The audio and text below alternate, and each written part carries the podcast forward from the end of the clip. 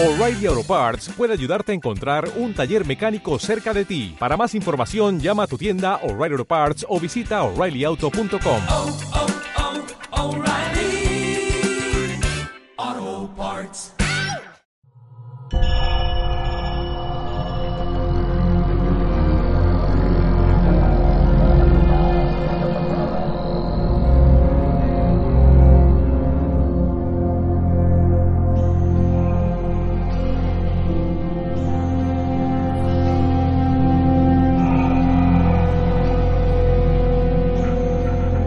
Una plaga de ratas es algo que pocas veces puede considerarse bello o estético, pero los genios de Arkane Studios han conseguido crear, bajo esta premisa, la que será por mucho tiempo la ciudad más recordada de esta generación, Dunwall.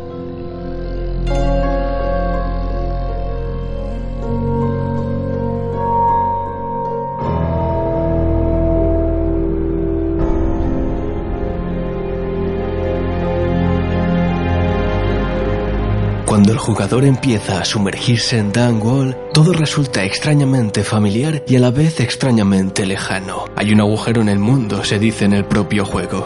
Esta sensación solo puede ser fruto de un único factor, horas y horas recolectando referencias y horas y horas de un gran equipo de diseño pensando cómo darles la vuelta para que todo tenga sentido y a la vez este esté podrido.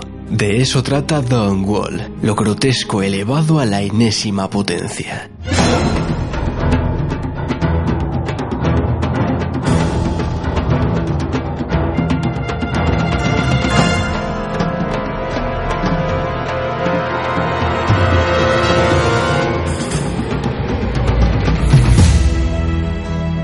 En otras ciudades la piedra angular sobre la que gira su ambientación son los entornos naturales, alguna macroforma geométrica como la ciudadela de Mass Effect o alguna situación política en particular, Dunwall gira sobre dos ingeniosos y caprichosos conceptos, una plaga de ratas y el aceite de ballena.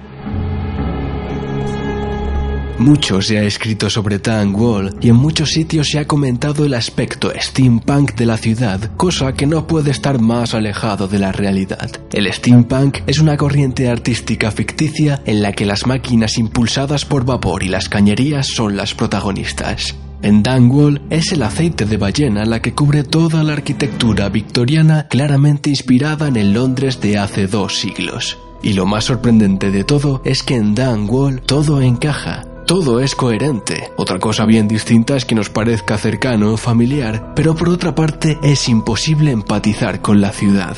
Ni siquiera en Hound Speed, centro de operaciones del jugador, se tiene la sensación de ser un ambiente cálido y acogedor. La densa niebla que engulle la torre donde luego se alojará la controvertida Emily ya se encarga de dar la agridulce bienvenida al jugador.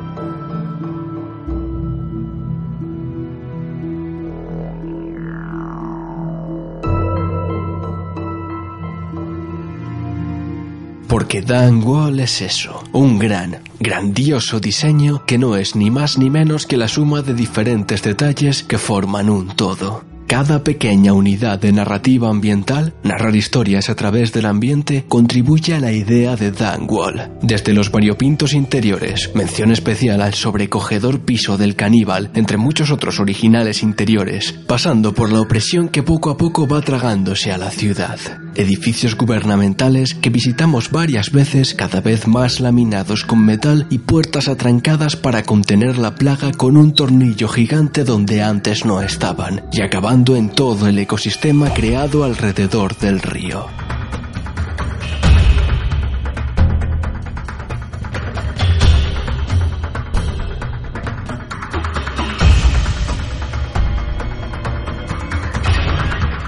Pero si por algo destaca el diseño de Dunwall es por un nombre propio, Víctor Antonov. Anteriormente, Víctor ya contribuyó en el diseño de la que fue la ciudad más memorable de la última década, Ciudad 17 de Half-Life 2. Gran parte de la arquitectura industrial de esta recordada ciudad fue concebida en su mente, desde la ciudadela, los vehículos de los Combine y en especial las barricadas mecánicas que poco a poco devoran Ciudad 17. Elementos que, de alguna u otra forma, se repiten descaradamente, en el buen sentido, en Wall. Las barricadas mecánicas siguen estando ahí, aunque con un aspecto más whale punk, y lo mismo ocurre con los vehículos, aunque esta vez adaptados a un sistema de cuatro raíles por los que se desplazan, una especie de ferrocarril de la opresión.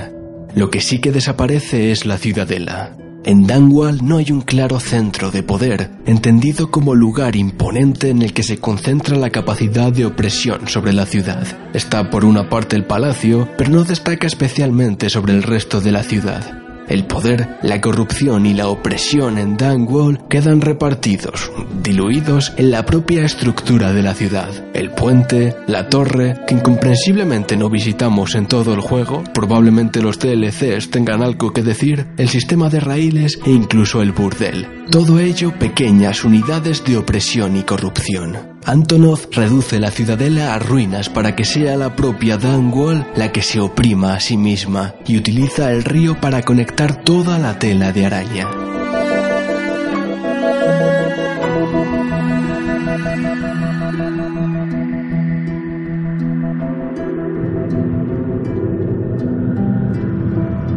Si el jugador otea al borde lejano del río, esté en el nivel en el que esté, si se presta algo de atención, es fácil reconocer edificios en los que ya hemos estado. Incluso la torre destruida de Emily puede ser vista desde prácticamente cualquier nivel. Por otra parte, el diseño de la ciudad y el gameplay se alían de forma inquebrantable para crear una experiencia inmersiva única. La verticalidad de los escenarios, mención especial para el burdel y el distrito inundado, contribuye a mejorar la experiencia de gameplay, pero sin renunciar nunca a la coherencia arquitectónica. Pocas veces observaremos ese elemento dispuesto estratégicamente ahí, totalmente inconexo con el entorno para que el jugador pueda realizar cierta acción. Nada es evidente porque todo está integrado. Este tipo de experiencias, que incitan al jugador a pararse y a reflexionar sobre el entorno en vez de ir hacia adelante sin parar ni pensar, son las que los jugadores que se toman a los videojuegos como un arte serio disfruten y no se sientan estúpidos.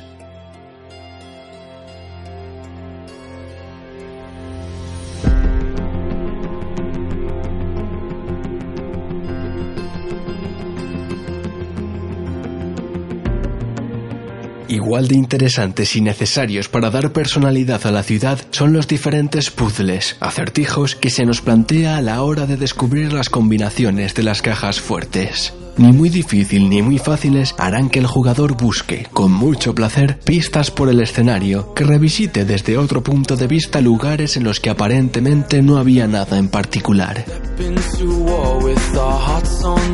En resumen, Dan Wall se ha ganado por sí sola la medalla a mejor ciudad de esta generación.